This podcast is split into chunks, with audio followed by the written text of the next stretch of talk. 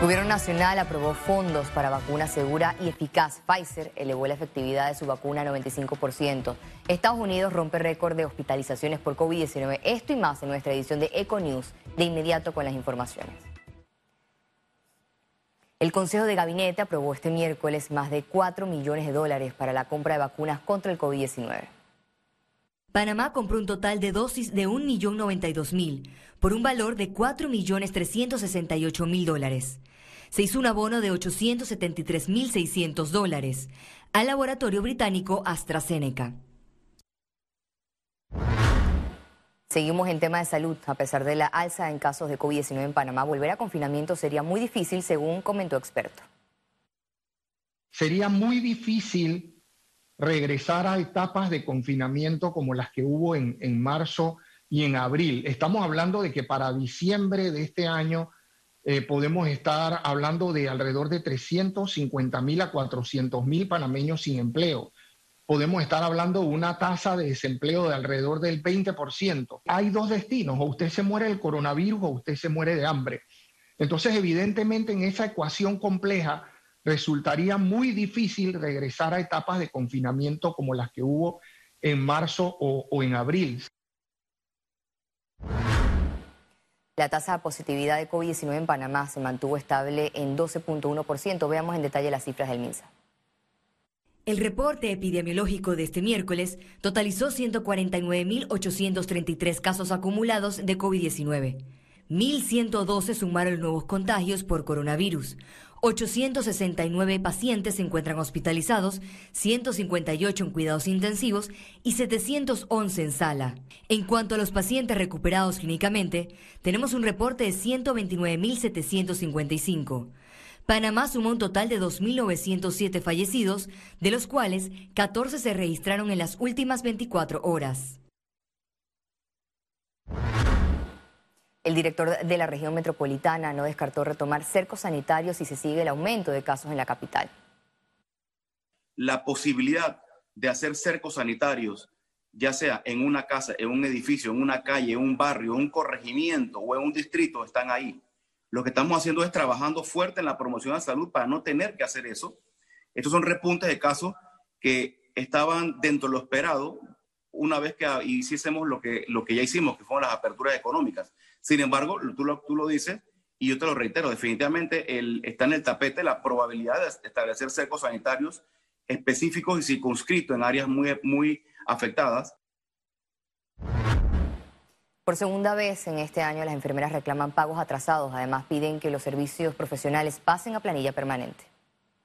Pero no sabe lo que sufre y padece ese personal, porque nuestro compromiso pone de primero la atención de la población, pero ya está bueno.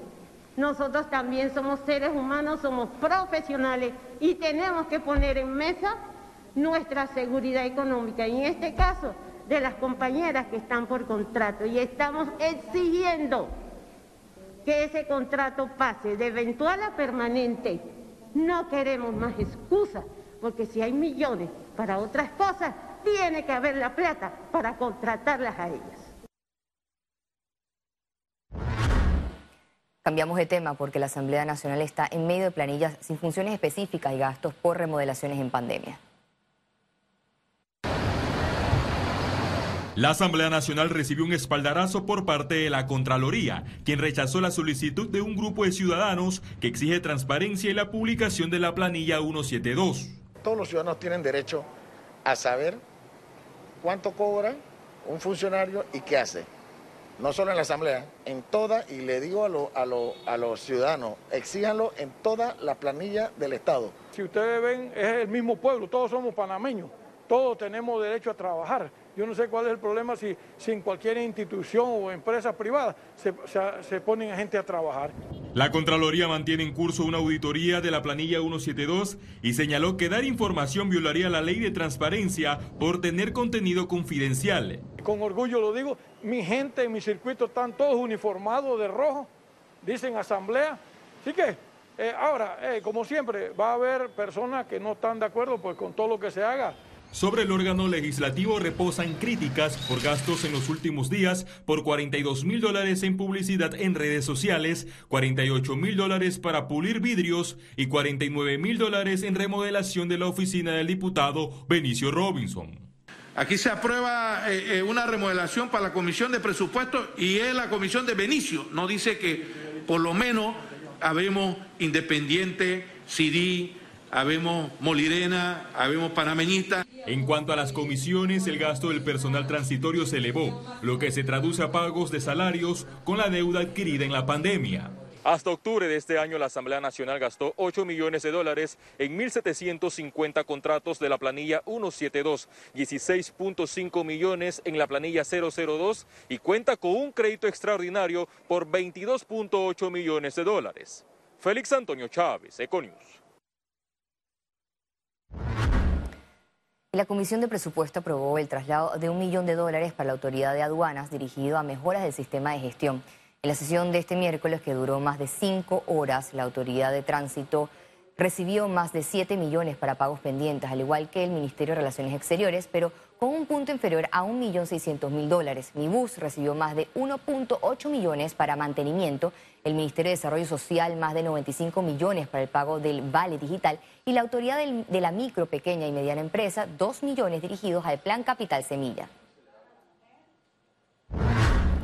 La Dirección de Hidrometeorología de TESA se mantiene bajo vigilancia en la onda tropical número 47 que podría llegar este jueves en la noche a Panamá. Mientras los daños que dejó la tormenta Iota se mantiene en las zonas altas de Chiriquí, en Veraguas y Darién, varios caminos siguen sin conectar a las poblaciones y pobladores se mantienen en refugios mientras la búsqueda de desaparecidos no acaba. Economía aumentaron 20% las ventas en centros comerciales. Aquí le mostramos el avance tras reapertura. Los centros comerciales reportaron aumento en tráfico de clientes y en ventas tras su reapertura el 28 de septiembre. Para eh, poder generar estas ventas y sí hemos visto que se han incrementado en un 20%, lo cual es significativo, ha sido positivo lo que esto ha podido, el valor que ha podido eh, aportar. Nosotros todos los, centros comerciales medimos tráfico año con año y este año ha sido atípico. Sí hemos registrado más o menos un, si comparamos mes contra mes, hemos estado alrededor de un 60% respecto a lo que manejábamos el año anterior. Ahora mantienen promociones y descuentos en el Panama Black Week, que inició el 13 de noviembre y se extenderá hasta el 22 de noviembre. Hay 13 centros comerciales participando tanto a nivel eh, del interior del país como a nivel eh, local. En cantidad de comercios hay más de 1.800 comercios con, promociones y ofertas. En algunos casos va hasta el 50%, 60%, 70%. la verdad, cada comercio decide cuáles promociones hacer.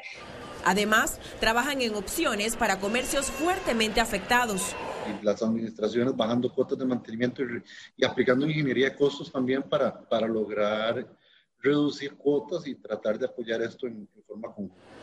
También reiteraron el llamado a cumplir medidas de bioseguridad a usuarios y almacenes. Ciara Morris, Econews. Los gremios empresariales están en desacuerdo con el posible cierre de actividades económicas en diciembre, advirtió las autoridades tras el aumento de casos COVID-19. ¿Qué sucede? Que hay un grupo pequeño, minúsculo, de panameños irresponsables, no puede estilar a toda la población por ese pequeño grupo. Y por eso el llamado a atención a que no podemos ni siquiera interpretar la probabilidad de ocurrencia de que volvamos a cerrar el país. Si volvemos a cerrar el país, esta situación que hoy en día es compleja, muy compleja, tener los niveles de desempleo, la falta de liquidez y la necesidad de reactivar el país nos llevan a tratar de proteger el tejido empresarial. Y precisamente la tarde de este miércoles el presidente Cortizo y su gabinete atendió a los gremios empresariales y los instó a redoblar esfuerzos. Y las puertas de este gobierno, de este edificio y de las oficinas de trabajo enfrente siempre, siempre van a estar abiertas para todos los panameños, especialmente ustedes que generan empleos. Y es lo que siempre hemos hablado con el equipo.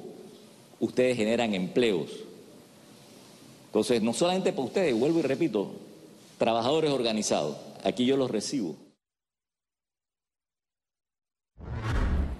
Los productores asegurados por el Instituto de Seguro Agropecuario, que declararon pérdida total tras emergencia ambiental, recibirán su pago este viernes. En Tierras Altas tenemos ya un productor de papa que sí fue pérdida total. Eh, la lluvia, los deslaves le, dañaron toda su producción. Eh, igualmente, en la parte baja, eh, que, se, que se siembra arroz y que se siembra plátano, el área del Barú, ha, habido mucha pérdida en el tema de los, de los plátanos el pago y la respuesta va a ser muy pronta y muy ágil. Ese, el, por instrucciones del señor presidente.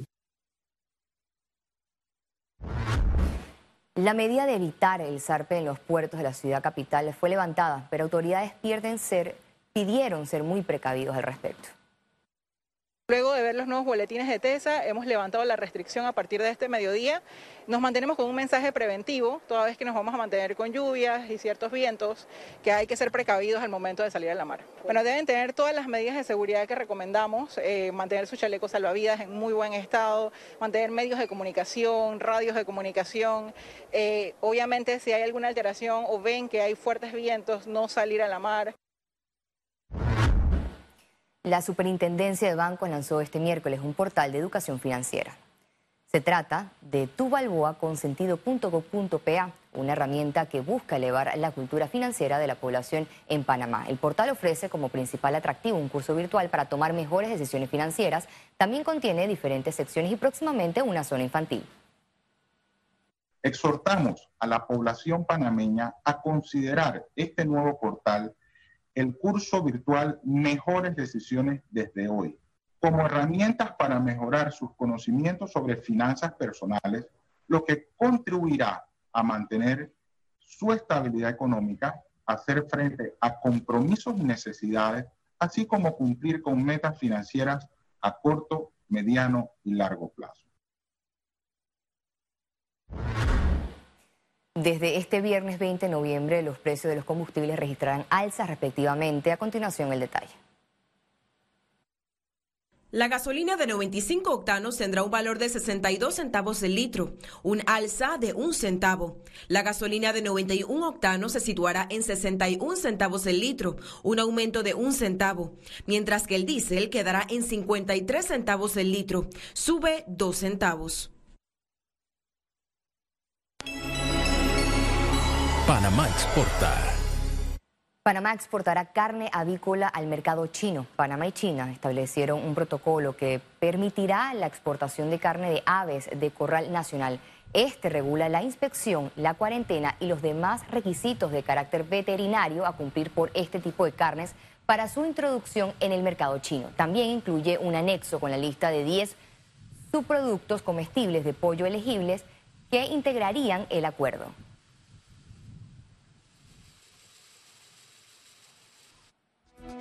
Y al regreso internacionales. Y recuerde, si no tiene la oportunidad de vernos en pantalla, puede hacerlo en vivo desde su celular a través de una aplicación destinada a su comodidad. Es Cable Onda Go, solo descárguela y listo, ya venimos.